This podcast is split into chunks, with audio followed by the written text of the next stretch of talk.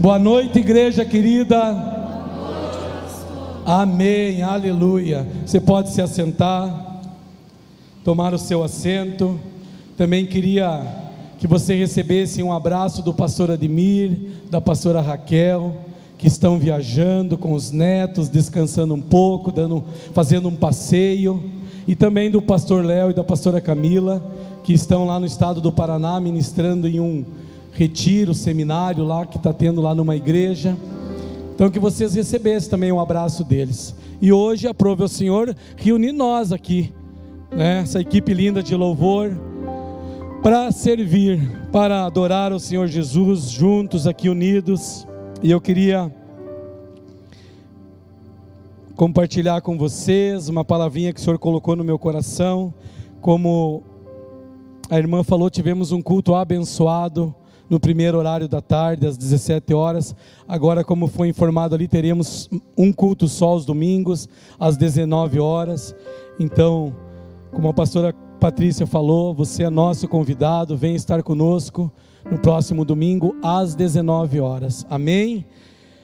Aleluia. Quem está feliz de estar aqui? Eu estou feliz.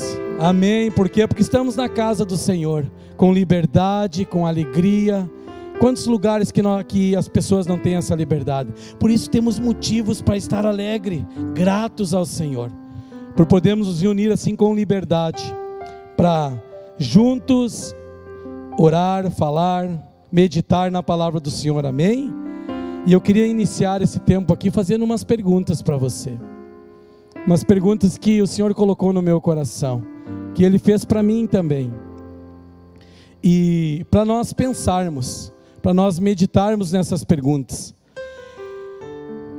O texto, o, essa minha palavra, eu coloquei um título chamado Um Convite à Perseverança. Mas por que, pastor?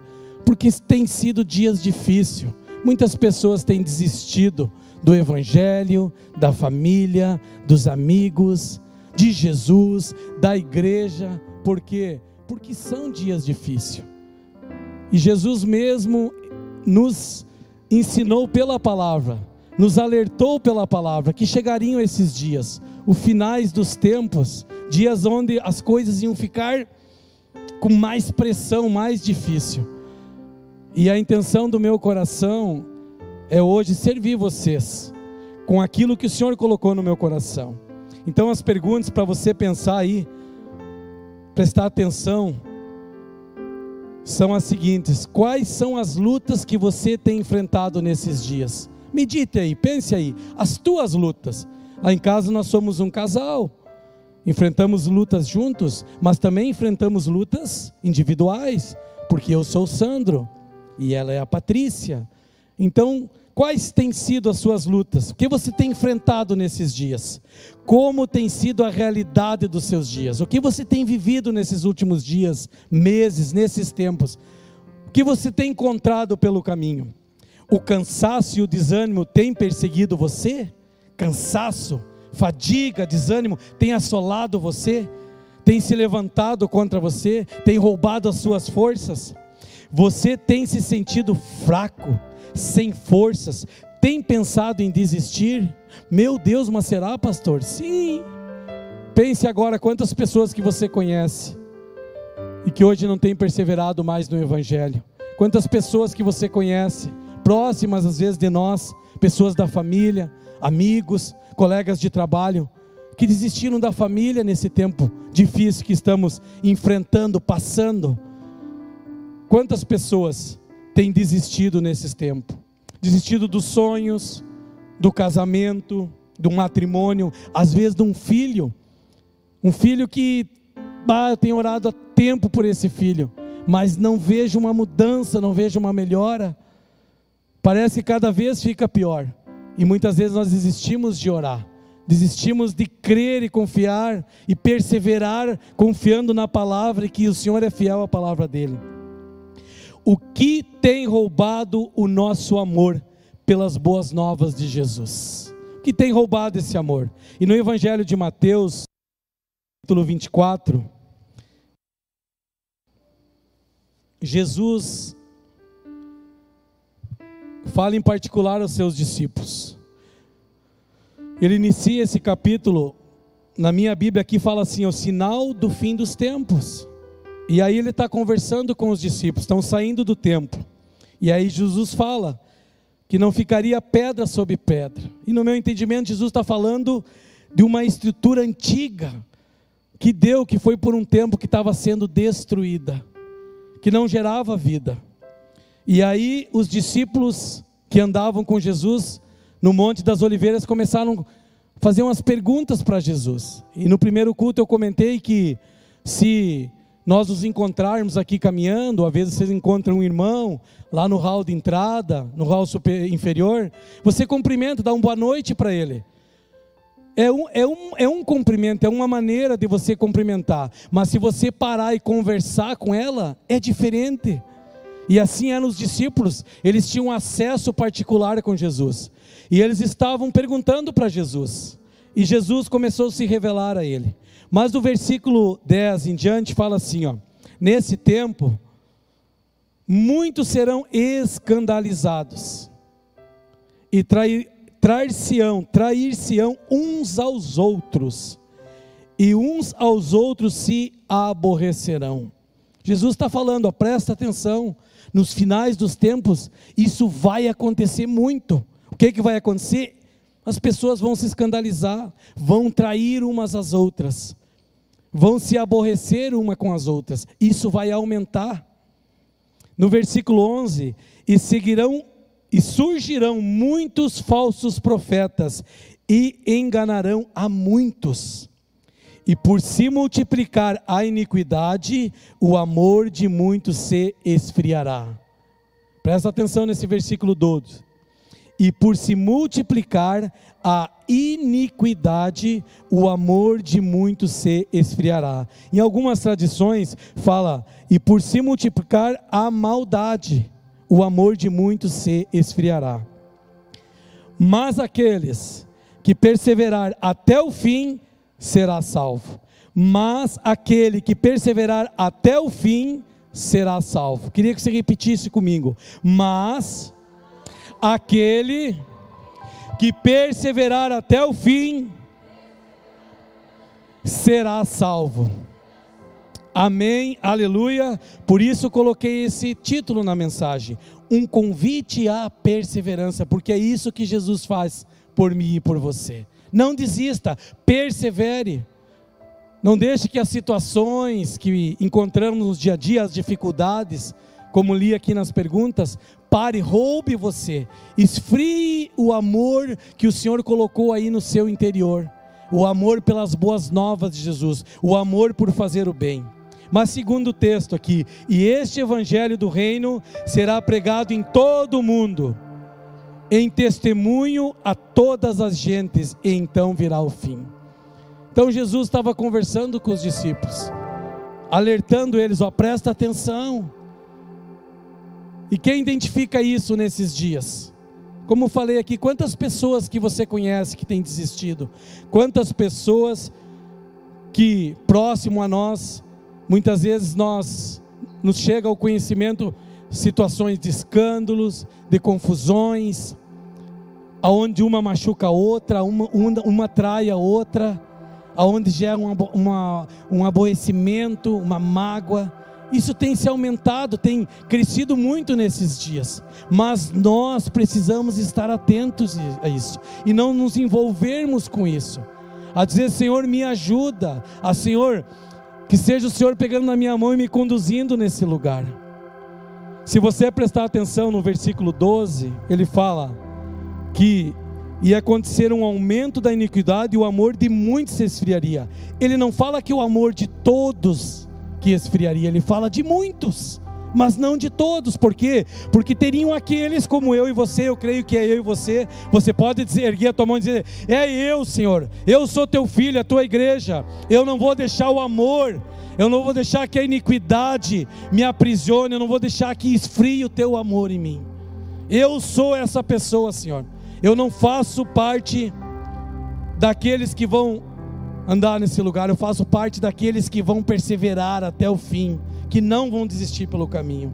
Então, quando Jesus fala do aumento da iniquidade, ele se refere ao que? quando pensamos em iniquidade? Na nossa mente já vem o pecado. Meu Deus, pastor, que ainda pode estar nos escravizando, nos levando ao esfriamento do amor. Mas pode isso? Pode. Como que não? Eu mesmo, anos no Evangelho, tinha áreas da minha vida que estavam em iniquidade. Todo domingo eu estava no culto, erguendo as minhas mãos, adorando a Deus, mas eu sabia que tinha lugares que eu estava aprisionado, que eu precisava de cura. E Jesus, ele é misericordioso comigo e com você. Ele espera encontrar em nós o que um coração rendido, um coração que se rende, que humildemente diz: Senhor, eu preciso, eu quero me arrepender, eu quero ser curado. Então isso pode acontecer, mas eu já aceitei Jesus, já sou um filho de Deus, pode acontecer isso comigo? Pode. Nossas escolhas, decisões, por continuarmos vivendo muitas vezes nesse lugar, mesmo sabendo, mesmo tendo consciência, mesmo o Senhor revelando, filho, isso aqui que você está vivendo, não vai gerar vida, vai te levar para um lugar de morte vai te levar para um cativeiro e isso vai fazer com que você esfrie. Desiste. Que você desista do meu amor, que você desista de me adorar, de fazer o bem, de andar em santidade e temor. Mas vamos entender um pouquinho mais.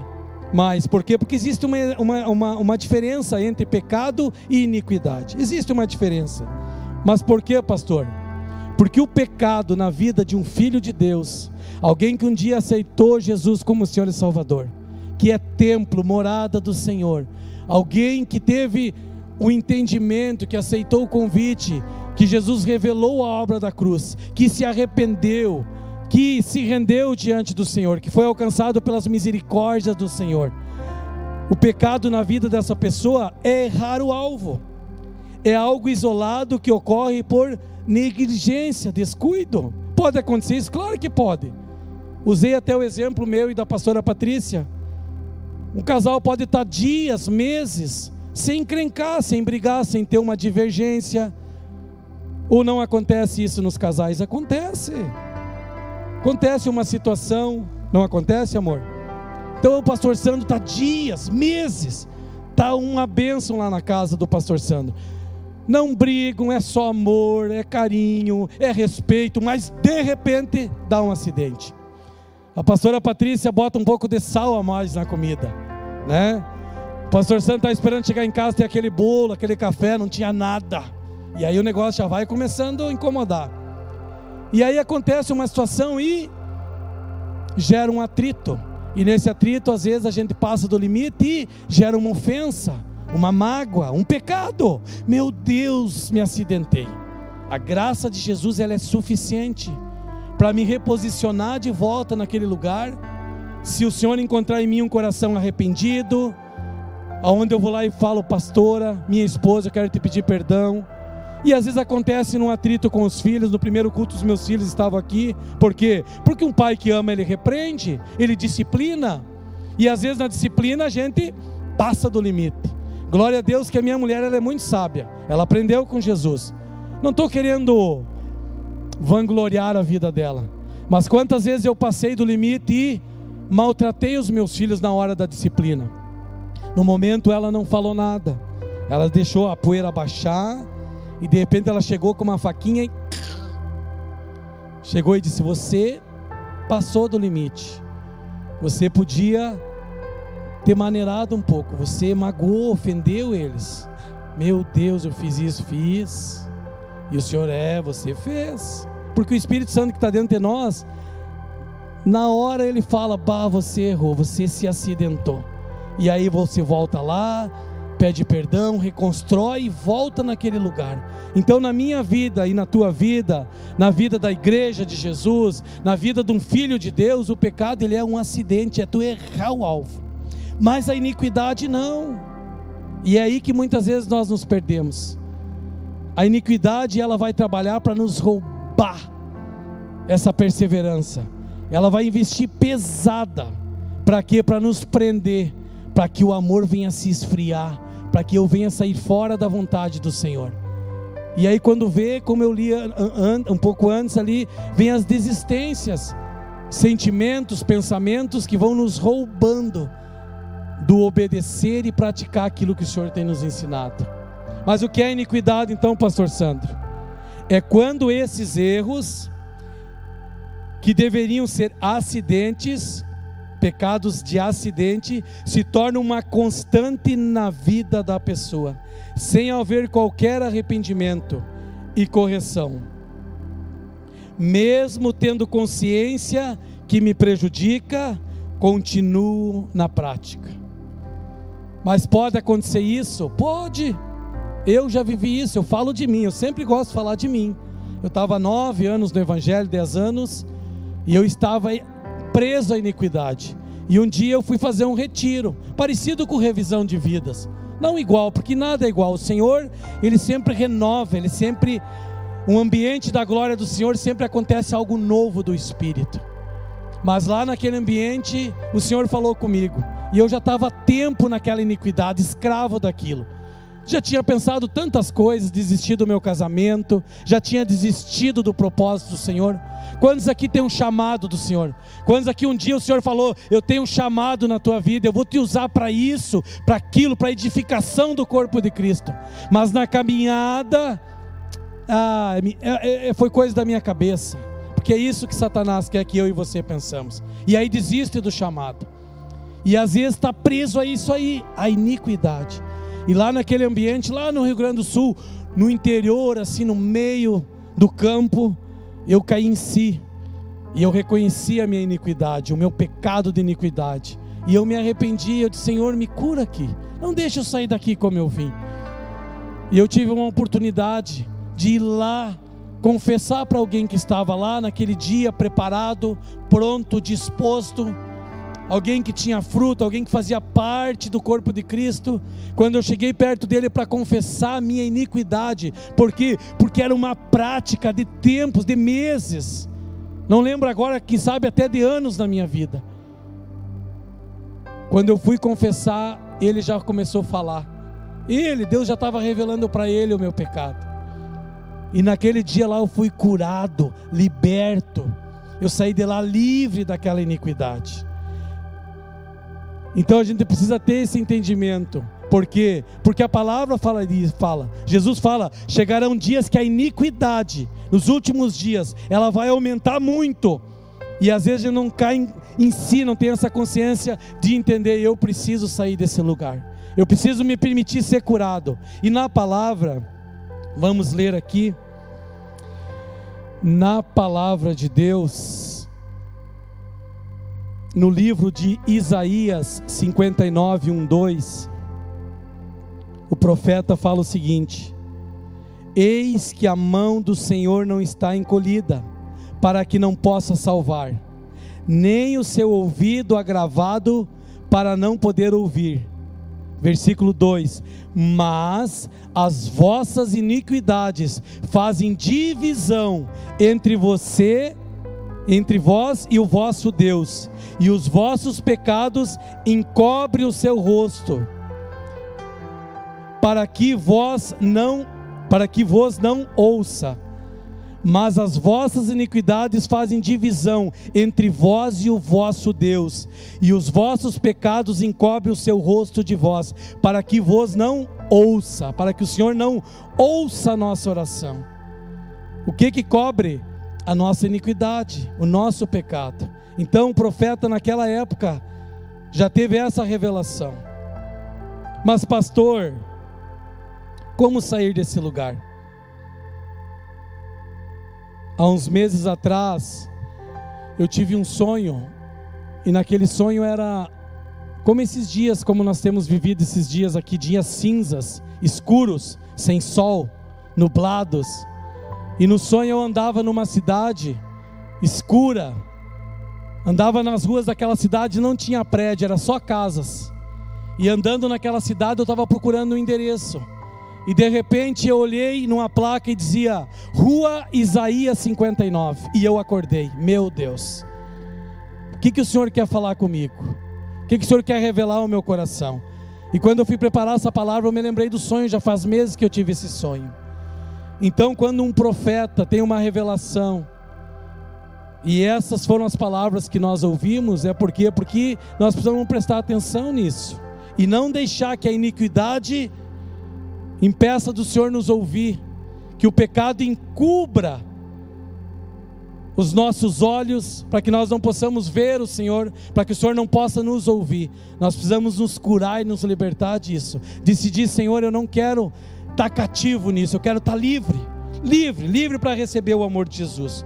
Mas como pode acontecer isso, Pastor Sandro? Como sair desse lugar? Se eu me encontro nesse lugar, o que eu preciso fazer? Lembra o que eu falei aqui? Eu fui lá e confessei, me arrependi, tive uma atitude, uma atitude humilde diante do Senhor. A palavra nos ensina isso, através de um arrependimento e confissão genuína, verdadeira. Mas eu não estou dizendo aqui que você tem que sair contando a sua vida para todo mundo. Mas você tem que orar a Deus e Senhor, você que está em casa e está ouvindo essa palavra, Senhor, eu quero que o Senhor prepare essa pessoa. Alguém que tem fruto, alguém que possa me ajudar. Prepara o coração dessa pessoa para me ouvir, para que eu possa ser curado, liberto. Há poucos dias nós, há uma semana atrás, nós saímos daqui, fomos lá em Joinville, num seminário de cura, intensivo de cura e libertação, chamado Silk, da pastora Tânia Teresa. Lá eu me coloquei na frente de um pastor que eu não conhecia, mas que fazia parte daquela equipe. E lá o que, que eu fiz? Eu confessei coisas que o Senhor me revelou lá da minha adolescência, que estavam escondidas. Eu e a minha esposa junto lembramos de coisas que a gente viveu quando nós namorávamos, quando nós éramos do mundo. E lá nós tivemos uma oportunidade de confessar, de nos arrepender para ser curados e libertos, sair de lá livres. Eu disse, Senhor, eu não quero sair daqui. Eu não saí de Itapema para vir até esse lugar, ficar aqui quatro, quatro dias para sair daqui aprisionado em alguma coisa. Revela o meu coração e me cura. Vivemos cura lá nós dois. Chegamos em casa, até o ambiente da nossa casa estava diferente. Porque quando a gente obedece, a palavra vai gerar vida. Mas quando a gente desobedece, vai gerar morte. Lá nós aprendemos que existe, que o mundo espiritual ele é legal. Se nós infringimos uma lei aqui no mundo natural, o que, que acontece? Vem uma penalidade. Só não acontece porque ninguém vê muitas vezes. Porque ainda a fiscalização é. Não estou condenando a fiscalização. Mas se fosse mais, se tivesse mais câmaras, se nós entrássemos contra a mão aqui, o que, que acontece? A, a Câmara vai ter que pegar, vai vir a multa. Ou seja, qualquer for a nossa a infração de trânsito, mas há uma penalidade, e no mundo espiritual também é assim. Lá até a pastora brincou que tem um aparelho lá, e quando o pastor santo infringe a palavra do Senhor, sai uma selfie lá. Opa! Então muitas vezes a nossa vida é assim, entendeu? Mas o Senhor, Ele está pela palavra nos despertando, ó, oh, presta atenção, não te envolva com isso, te permita a te curar aqui. E, e, e no livro de Atos, no capítulo 3, coloca aí para nós, Anas, por favor. Fala assim, eu estou lendo aqui na RC, no versículo 19: Arrependei-vos, pois, e convertei-vos, para que sejam apagados vossos pecados e venham assim os tempos do refrigério pela presença do Senhor. Quem precisa de refrigério aí? Ó, tá aí a dica. Se eu quero um refrigério do Senhor, precisa o meu interior precisa ser, o meu coração precisa ser um coração contrito, quebrantado. Que quando o Senhor revela, eu me arrependo, eu digo, Senhor, eu quero sair desse lugar. Provérbios 28, 13. A palavra fala isso. Provérbios 28, 13. O que encobre as suas transgressões nunca prosperará. A palavra não diz que às vezes em quando prosperará. Fala que nunca, nunca e nunca.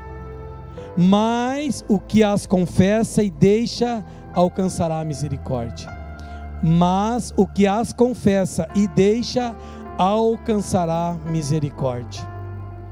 Tiago 5,16. Portanto, Confesse os seus pecados uns aos outros e orem um pelos outros para serem curados. A oração de um justo é poderosa e eficaz. Amém. Você pode dar um aleluia, um glória a Deus. Glória a Deus pela palavra do Senhor, porque é a palavra que nos ensina isso. Jesus, pela palavra, naquela época, ele deixou, ó, preste atenção, fiquem atentos.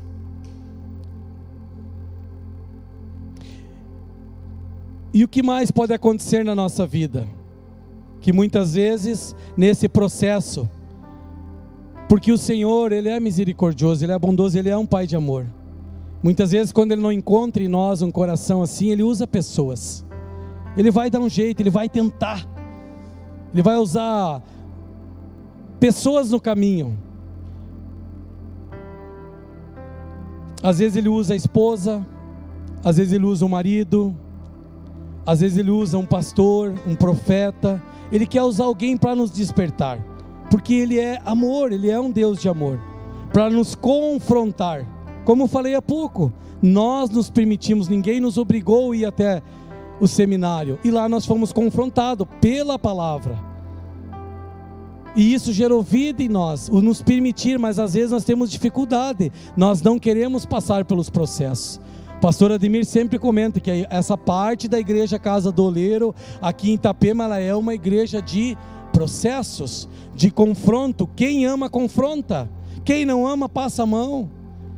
É diferente o confronto do afronto. Quando a gente afronta uma pessoa sem respeito, maltrata ela, escandaliza, faz o que não deve fazer, é uma coisa, mas confrontar em amor, a palavra ela nos confronta. E nós já vamos ler o que a palavra fala. Então, muitas vezes nós enfrentamos tribulações, enfrentamos lutas, dificuldades, e a gente não entende, mas por que estou passando por isso? O Senhor está permitindo isso para ver se eu caio em si para ver se eu paro e olho, meu Deus, mas será que não tem alguma coisa aqui na minha vida que eu tô? Por que que está acontecendo isso? É a maneira como o Senhor usa muitas vezes para nos disciplinar. Se Ele não encontra em mim esse coração, Ele vai usar às vezes uma pessoa, um pastor, Ele vai usar uma circunstância, uma tribulação, Ele sempre vai tentar nos despertar e nos tirar desse lugar, porque Ele quer ver nós perseverantes, cheios de amor, cheios de vida, como foi ministrado aqui no louvor, cheios de alegria, avivados. Ele não desiste de mim e de você. E em Hebreus, o escritor de Hebreus, no capítulo 12, no versículo 10 e 11, ele fala assim, ó, presta atenção. Acompanhe aí na sua Bíblia. Nossos pais nos disciplinavam por culto período, segundo lhes parecia melhor mas, presta atenção ali quando termina a palavra melhor, tem um ponto e vírgula. Mas Deus nos disciplina para o nosso bem, para que participemos da sua santidade. Essa é a intenção do Senhor. Por que, que Ele nos disciplina? Para nós participar da santidade dEle, da glória dEle, para nós desfrutar desse lugar que Ele tem pronto e preparado para mim e para você. Você pode repetir comigo essa parte B aqui do versículo? Mas Deus nos disciplina para o nosso bem, para que, para que participamos da Sua santidade. Amém, aleluia, glória a Deus.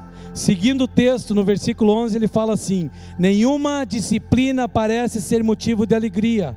Quem gosta de ser disciplinado aqui, ergue a mão. Eu não gosto. Quem gosta? Nós não gostamos de ser disciplinado. Os nossos filhos gostam de ser disciplinado? Também não gostam. Ih, lá vem o pai me disciplinar. Nós somos assim. Nenhuma disciplina parece ser motivo de alegria no momento, mas sim de tristeza. Mais tarde, porém, produz fruto de justiça e paz para aqueles que por ela forem exercitados. Para aqueles que se permitirem ser disciplinados, confrontados, para aqueles que se permitirem passar pelo processo. E é esse o lugar que muitas vezes nós não queremos passar. E por isso há um esfriamento do amor. Por isso há um desistir disso, vou desistir daquilo, um desânimo, um cansaço, uma vontade de desistir de tudo. Então a gente tem que estar atento a isso. Mas agora eu também queria falar com vocês outra situação que o Senhor falou comigo. Outra situação que tem levado muitas pessoas ao esfriamento do amor. Qual é, pastor? Quando, presta atenção na palavra, você que está aí sentadinho, eu sei que você está cansado, quem sabe o teu dia hoje foi pegado. A gente tem que prestar muita atenção, por quê? Porque nessa hora, o diabo, aquele que está como um leão que ruge, ele tenta vir fazer assim: dorme, você não pode ouvir isso. Se você ouvir isso, meu Deus, ninguém mais te segura. Toda a tua casa vai ser curada, toda a tua casa vai ser salva, toda a tua família vai chegar ao conhecimento da glória e do amor de Jesus. Então não deixa Satanás roubar a palavra. Presta atenção, se você está com sono, levanta de pé, desperta, levanta. Ah, não, Satanás, tu perdeu. Eu vou ouvir essa palavra, eu vou meditar nela, eu vou praticar ela, ela vai gerar vida em mim. Isso é uma decisão. Todos nós precisamos decidir viver isso. Quando nos envolvemos em situações, guerras, lutas que não são nossas, também nós vamos estar nos colocando num lugar muito perigoso. E aqui eu não estou falando que você não deve orar por pessoas, interceder por pessoas. A palavra fala isso. Se colocar na brecha por alguém. Eu estou falando de você olhar para a iniquidade do irmão. Então, a minha vida é olhar para a iniquidade da irmã Patrícia. Eu estou sempre olhando para o defeito, para o pecado da outra pessoa. Eu estou sempre puxando para mim algo que não é meu, porque eu vou prestar conta das minhas escolhas, das minhas decisões. Então, quando nós nos envolvemos em essas situações, e nesses dias, se você parar para analisar, se você ir buscar conhecimento, tem acontecido isso muito nas igrejas, na igreja do Senhor Jesus em vários lugares nesse mundo e nessa terra. Satanás tem investido pesado nisso. Por quê? Porque ele quer separar o corpo de Cristo, porque ele não quer uma igreja unida, como lemos aqui no Salmo 133, que é ali na unidade, na comunhão, que a vida de Jesus nos alcança, que a glória de Jesus nos alcança, que nós somos curados, avivados. Então muitas vezes nós caímos nessa armadilha dele de ficar olhando, nos colocando em julgamento, em crítica, sempre olhando as outras situações e não olhando a nossa situação. Colocamos-nos em lugar de juiz na vida de outras pessoas, sendo dominados por nossa justiça própria. Quando nós fizemos isso, o que acontece, Pastor Sandro? Anulamos a justiça de Deus e queremos fazer a nossa justiça. Então preste atenção nisso. Não se envolva nisso. Olhe para Jesus. Tenha os teus olhos fitos em Jesus.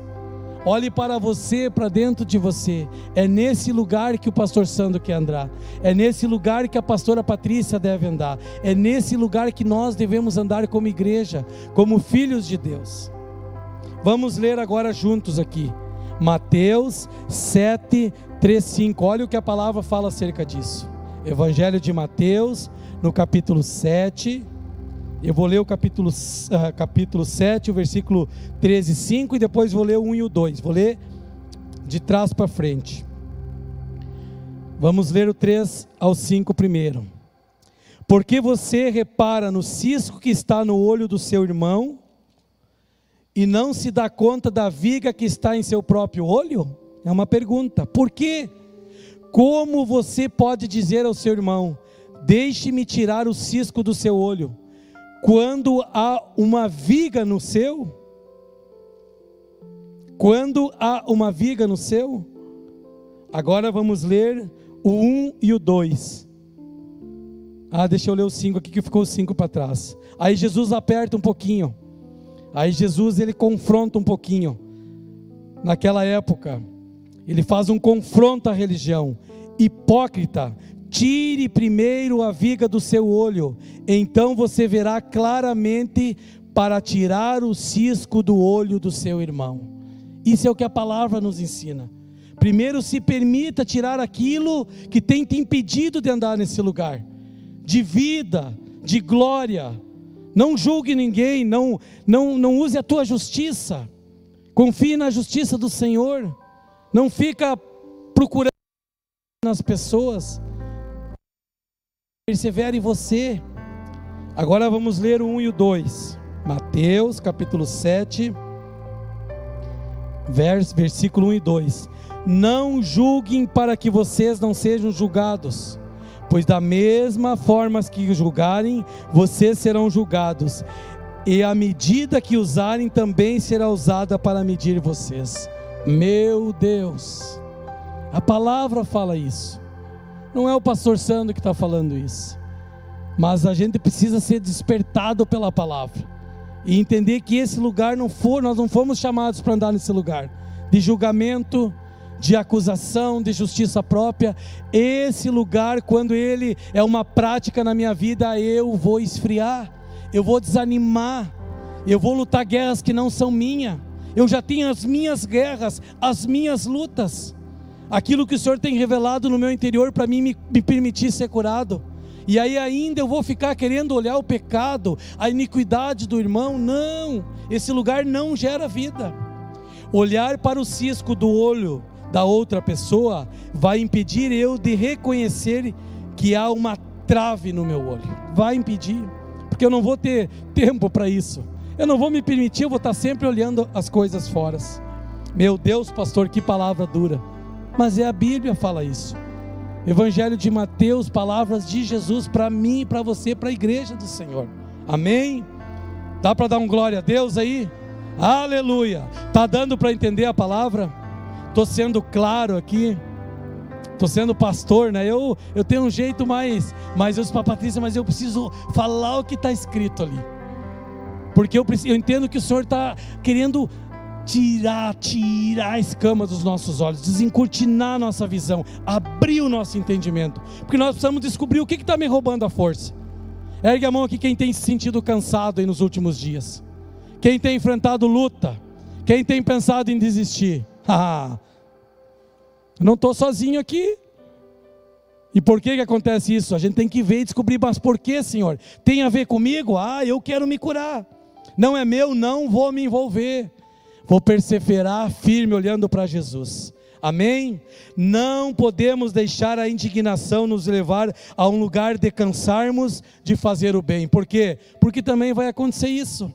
Eu vou desistir de fazer o bem.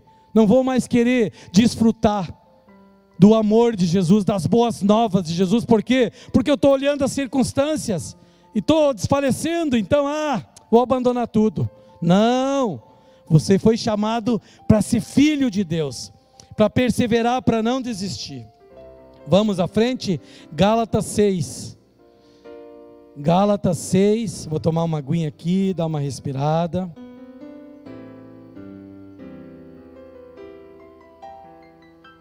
Gálatas 6, versículos 7 e 9, olha o que Paulo fala à igreja de Gálatas. Não se deixem enganar de Deus não se zomba, pois o que o homem semear, semear isso também colherá. Quem semeia para a sua carne, da carne colherá destruição. Mas quem semeia para o espírito, do espírito colherá a vida eterna. E não nos cansemos de fazer o bem, pois no tempo próprio colheremos, se não desanimarmos, se não desanimarmos. Então a gente precisa descobrir o que tem me desanimado e curar isso e me libertar disso, para mim não desistir no caminho. Por quê? Porque de Deus não se zomba, o que a gente semeia, a gente colhe. Se eu plantar para a iniquidade, que é carnal, eu vou colher morte. Mas se eu plantar para a obediência da palavra, que é arrependimento, confissão de pecado, vida no espírito, eu vou colher vida. Eu vou ser uma pessoa avivada, eu vou andar num outro lugar. O ambiente onde eu trabalho, a glória de Deus vai estar naquele lugar. Ah, mas tem luta, mas tem glória. A glória de Deus, ela sobressai sobre todas as coisas. Ah, mas está difícil, mas o Senhor é comigo, eu estou firme, eu estou olhando para Jesus, os meus olhos estão fitos em Jesus, eu não estou olhando para as circunstâncias, eu estou vivendo a palavra, eu estou obedecendo por amor.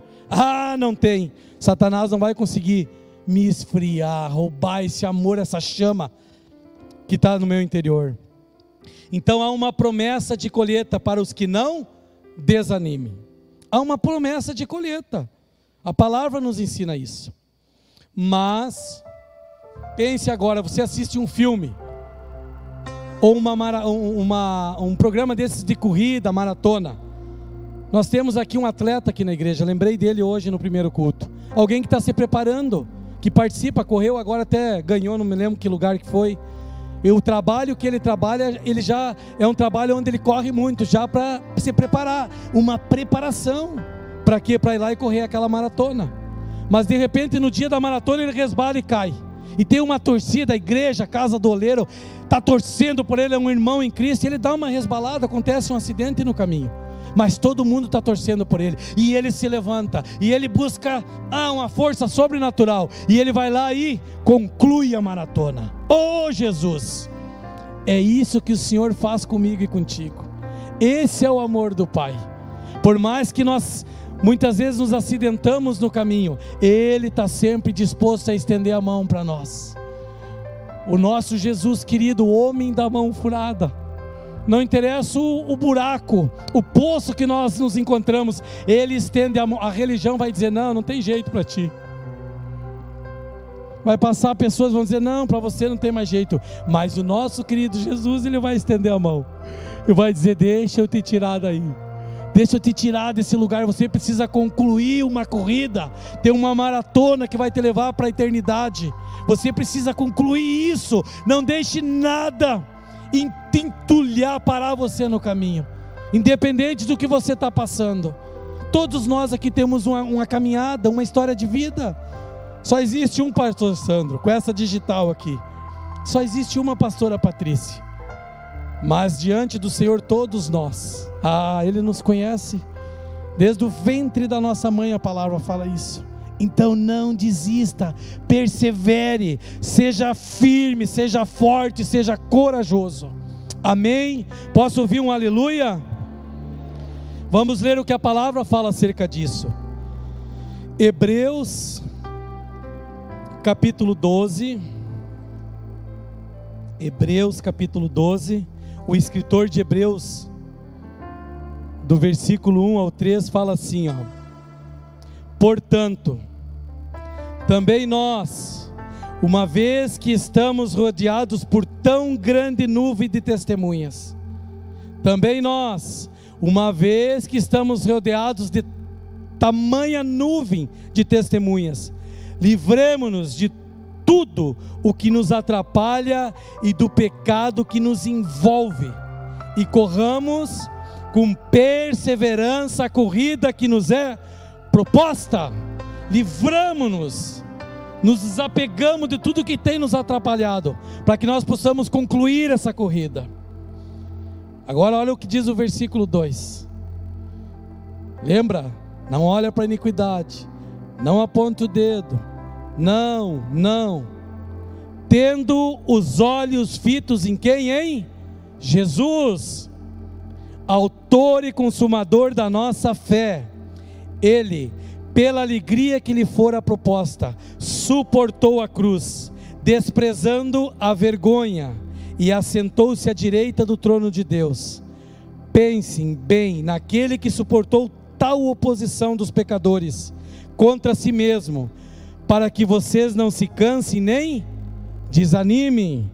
Então nós temos alguém que nós temos que olhar, alguém que é um referencial, alguém que não desistiu, mesmo lá no Getsemane, quando estava difícil, e ele fez aquela oração: Pai,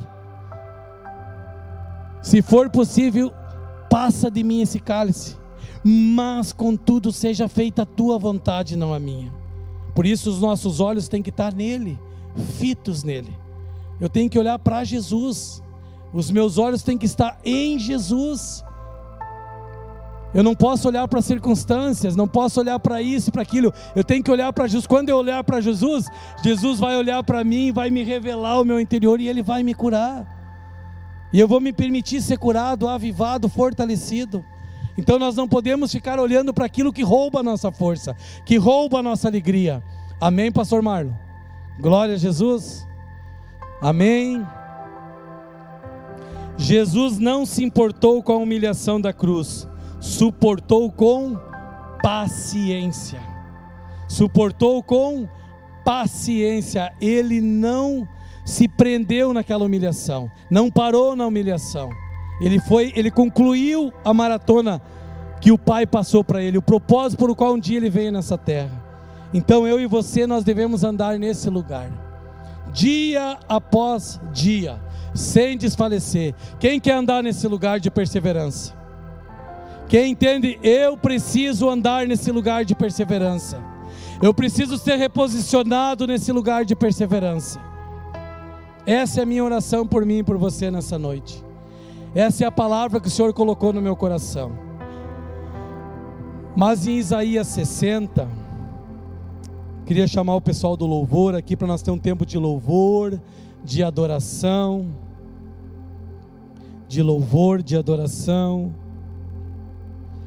Em Isaías 60, o profeta Isaías, que foi um grande homem de Deus, usado por Deus, versículo 1 e 2, ele fala assim: Levante-se, levante-se, refuja, porque chegou a sua luz e a glória do Senhor raia sobre você, a glória do Senhor está sobre você.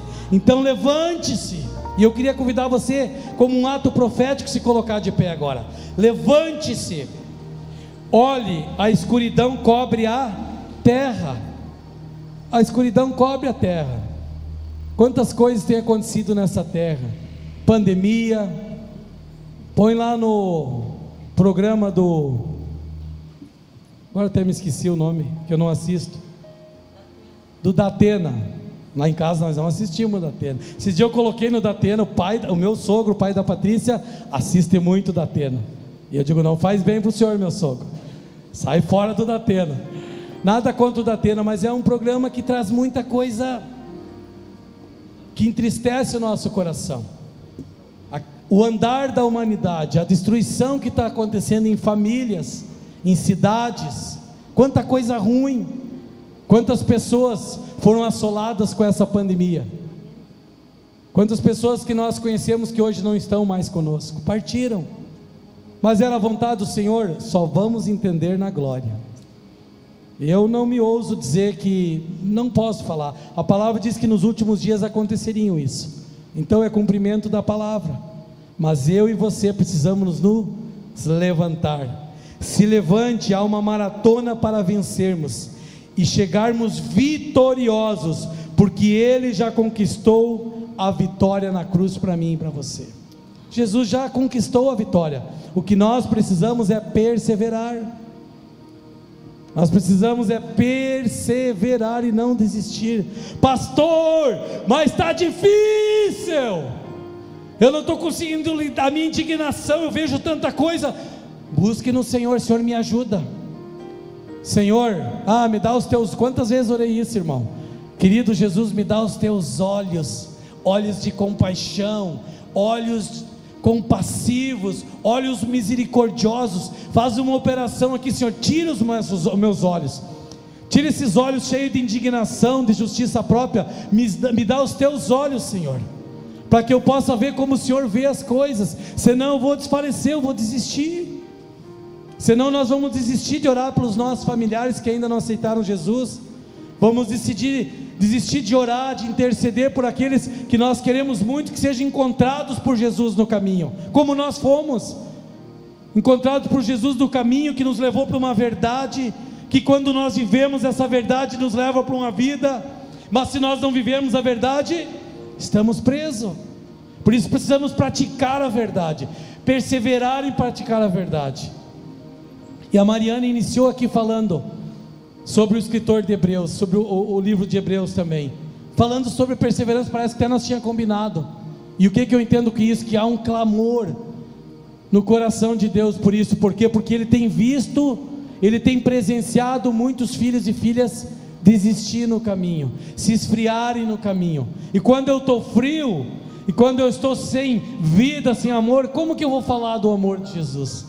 Como que eu vou perseverar? O Senhor pode colocar alguém que Ele sabe que precisa muito na minha frente, eu não vou dar tempo, não vou parar, não vou prestar atenção, por quê? Porque eu estou sem vida, desanimado, cansado, caído.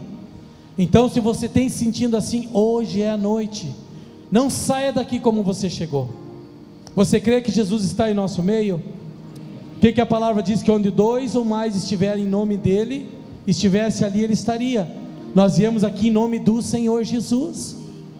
Então eu queria que o pessoal desligasse a luz. Nós vamos adorar o Senhor e eu queria deixar você bem à vontade. Não perca essa oportunidade. Você é livre, você está na casa do Pai. Se com tudo que eu falei aqui pela palavra, tudo aquilo que o Senhor colocou no meu coração, você identificou alguma situação, não tenha vergonha. Há sete anos atrás eu podia ter deixado a vergonha me escravizar lá onde eu estava, lá naquele retiro, e ter impedido de eu sair curado daquele lugar, de uma iniquidade. Também quero me colocar à disposição, se você precisar conversar, tem os pastores aqui da igreja, se precisar de ajuda, eis-nos aqui, nós estamos aqui para isso, para servir, para amar, para estender a mão. Mas não se permita, não se deixe ficar nesse lugar. Saia desse lugar. Decida, Senhor, eu quero que hoje o Senhor me pegue pela mão. O Senhor, o querido Jesus, o homem da mão furada, e me remova desse lugar. Ah, é a justiça própria. Eu tenho uma indignação dentro de mim, pastor, que meu Deus, é hoje. Jesus, opera em mim, arranca de mim essa justiça. Me faz manso, me faz conduzido pelo teu espírito, me encha do fruto do espírito, me dê paciência, me dê longânimo, me dê domínio próprio nessa noite, me dê sabedoria, Senhor. Aquele que pede, recebe, aquele que busca, ele encontra. Então não perca a oportunidade. Se você quiser vir aqui se ajoelhar no altar, seja livre. Se você quiser vir aqui, se você quiser se ajoelhar na sua cadeira, se você quiser ficar de pé, mas eu quero pedir para você erguer as suas mãos porque eu preciso da vida de Jesus. Quem precisa da vida de Jesus aqui? Como oramos no começo. Quem precisa da vida de Jesus aqui? Quem quer ser encontrado pela vida de Jesus? Amém, aleluia. Vamos adorar o Senhor então? Vamos estar orando também pelo, por enfermidade. No final, vou estar orando por, pelas doenças. Quantas pessoas que conhecemos que estão acamadas, enfermas, para que a graça e a misericórdia, o favor do Senhor alcance elas. Vamos estar orando também pela nossa semana, pelas nossas famílias. Mas preste atenção nesse tempo agora. Deixe o Espírito Santo de Deus revelar no teu interior aquilo que você precisa pegar na mão de Jesus e dizer para ele: Senhor, me tira desse lugar. Isso vai ser passado na minha vida. Isso vai ficar para trás a partir de hoje. Eu quero sair daqui curado. Quero sair daqui liberto. Eu quero sair daqui livre para te adorar, Senhor para vencer lá fora amanhã, terça-feira, quarta-feira, todos os dias. Amém? Fecha seus olhos, vamos orar, vamos adorar o Senhor. Pai, eu oro para que assim seja, Senhor. Eu não estou te pedindo prata e ouro, Jesus. Eu estou te pedindo pelos meus irmãos, Pai. Estou te pedindo pela tua igreja, Senhor, para que seja o Senhor nos alcançando essa noite, Jesus, com graça, favor e misericórdia, Senhor que os teus rios de vida, Senhor, ah, passem aqui por esse lugar, Senhor. Sim, que os teus rios de vida nos cure nessa noite, Senhor. Que seja o Senhor pegando-nos pela mão e nos removendo desses poços, Senhor. Tira-nos, Pai, do poço da iniquidade, Senhor. Tira-nos, Pai, do poço, Senhor, da indignação, da justiça própria, Senhor. Tira-nos, Pai, do orgulho, da soberba que muitas vezes nos escraviza e não nos permite, Senhor, ser confrontados, disciplinados, Senhor. E nós vamos indo, Pai, errantes pelo caminho, trocando de denominação em, em denominação, Senhor, e nunca nos firmamos, Pai, no Teu corpo, nunca cumprimos o Teu propósito, o lugar que o Senhor tem para nós no corpo de Cristo, Senhor. Tira-nos desse lugar, Senhor. Nós te damos liberdade aqui, Jesus querido e precioso Espírito Santo. Espírito de Deus, sonda os corações aqui, Senhor. Revela para nós, Pai, esses lugares, Senhor. E nos ajuda, Senhor. Tem misericórdia de nós, Senhor. Nós queremos te pedir, tem misericórdia de nós, Senhor. e nos encontre aqui nessa noite, Senhor. Nós queremos te adorar, Pai, porque nós entendemos que a adoração, como a pastora Patrícia falou, é algo que nós te damos, Senhor. Que o Senhor não te deu, mas é nós que te damos, Pai. E conforme nós te adoramos, o Senhor venha nos tocar aqui nesse ambiente, Pai. Nós somos a tua igreja, Jesus.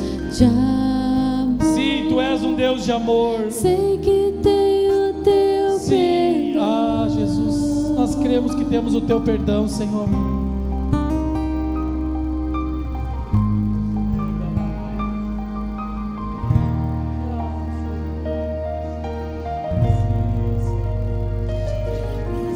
Eu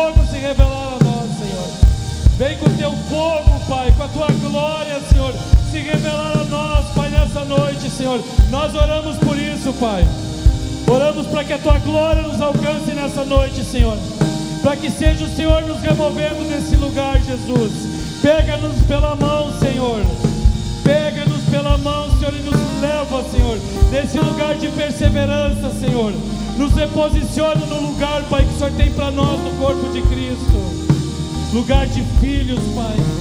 Lugar de filhas, Senhor. Nós oramos por isso, Pai, em nome de Jesus, Senhor.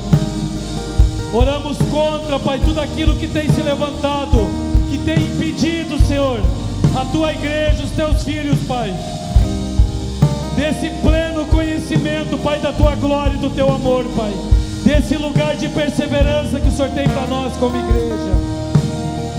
Tudo aquilo que a tua palavra tem nos ensinado, Senhor, tem se revelado a nós, Pai. Tudo que o Senhor tem se revelado a nós pela tua palavra, Senhor. Nós oramos, Senhor, e clamamos a ti, Senhor. Sim, eu queria que você estendesse as suas mãos para frente, como alguém que fosse receber algo do céu, e você adorasse o Senhor clamando por Ele sim, vem com o teu fogo aqui, Senhor. Vem com o teu fogo aqui, Senhor. Vem com o teu fogo aqui, Senhor. Vem com o teu fogo aqui, Senhor. Sim, Jesus. O Senhor sabe do que nós precisamos, Senhor. Vem com o teu fogo aqui, Senhor. Sim, vem com o teu fogo aqui, Jesus. Vejo a tua luz. Sim, Senhor. Ouço